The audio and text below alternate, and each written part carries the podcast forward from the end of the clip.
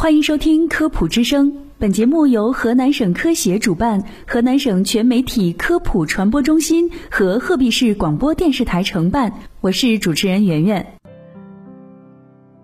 父母患有高血压、心梗等心脑血管疾病，子女也会患上这类疾病吗？该如何预防呢？今天的节目中，就和大家来聊一聊。降低患心脑血管疾病发病的预防措施。首先需要明确的是，脑梗死、脑出血、心肌梗死等心脑血管疾病的共同特点是动脉粥样硬化。动脉粥样硬化不是遗传性疾病，这种疾病是可防可治的。只要我们认识到疾病的危险因素。预防各种危险因素，就可以预防心脑血管疾病，而且越早预防效果越好。动脉粥样硬化的十大可控危险因素包括高血压、高血糖、高脂血症、吸烟、缺乏运动、体重增加、高纤维蛋白原血症、高同型半胱氨酸血症、心房颤动。睡眠呼吸暂停，针对上述危险因素，采取一些针对性措施，可以有效预防心脑血管疾病。年龄在四十至七十五岁的人群，应定期评估心脑血管疾病的危险因素；年龄在二十至三十九岁的人群，至少每四至六年评估一次心脑血管疾病的危险因素。在合理膳食方面，要多食蔬菜、水果、豆类、坚果、全谷物等可以看到食物原本样子的天然食材，少吃动物内脏等高胆固醇食物，少吃腌制食品，尽量不吃加工过的肉类食品，如香肠、腊肠、熏肉、罐头等。在运动方面，每周累计二点五小时的中等强度有氧运动。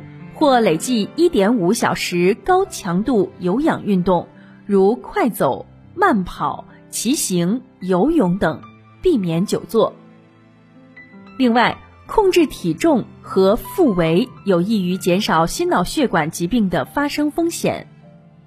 吸烟也是心脑血管疾病的独立危险因素。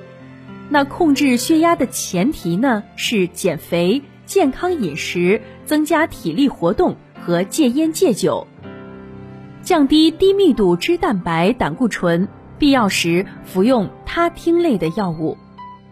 二型糖尿病的发生和发展深受饮食模式、体育锻炼和体重的影响，建议啊每周进行至少一百五十分钟的适度强度的身体活动，在此基础上服用药物。治疗控制血糖在正常范围内。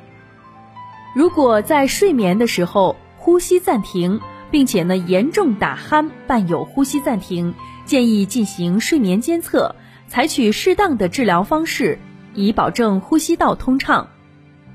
高同型半胱氨酸血症是脑动脉粥样硬化的独立危险因素。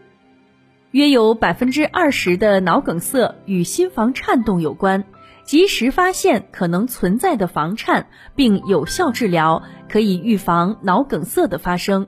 尤其是阵发性房颤更容易引起发生脑梗塞。心脏以及其他疾病呢，也可能是心源性卒中的原因。心脏超声检查可以发现可能存在的潜在疾病。阿司匹林不是常规药物，只有存在多个危险因素的高风险人群，且低出血风险的患者才需要服用阿司匹林肠溶片。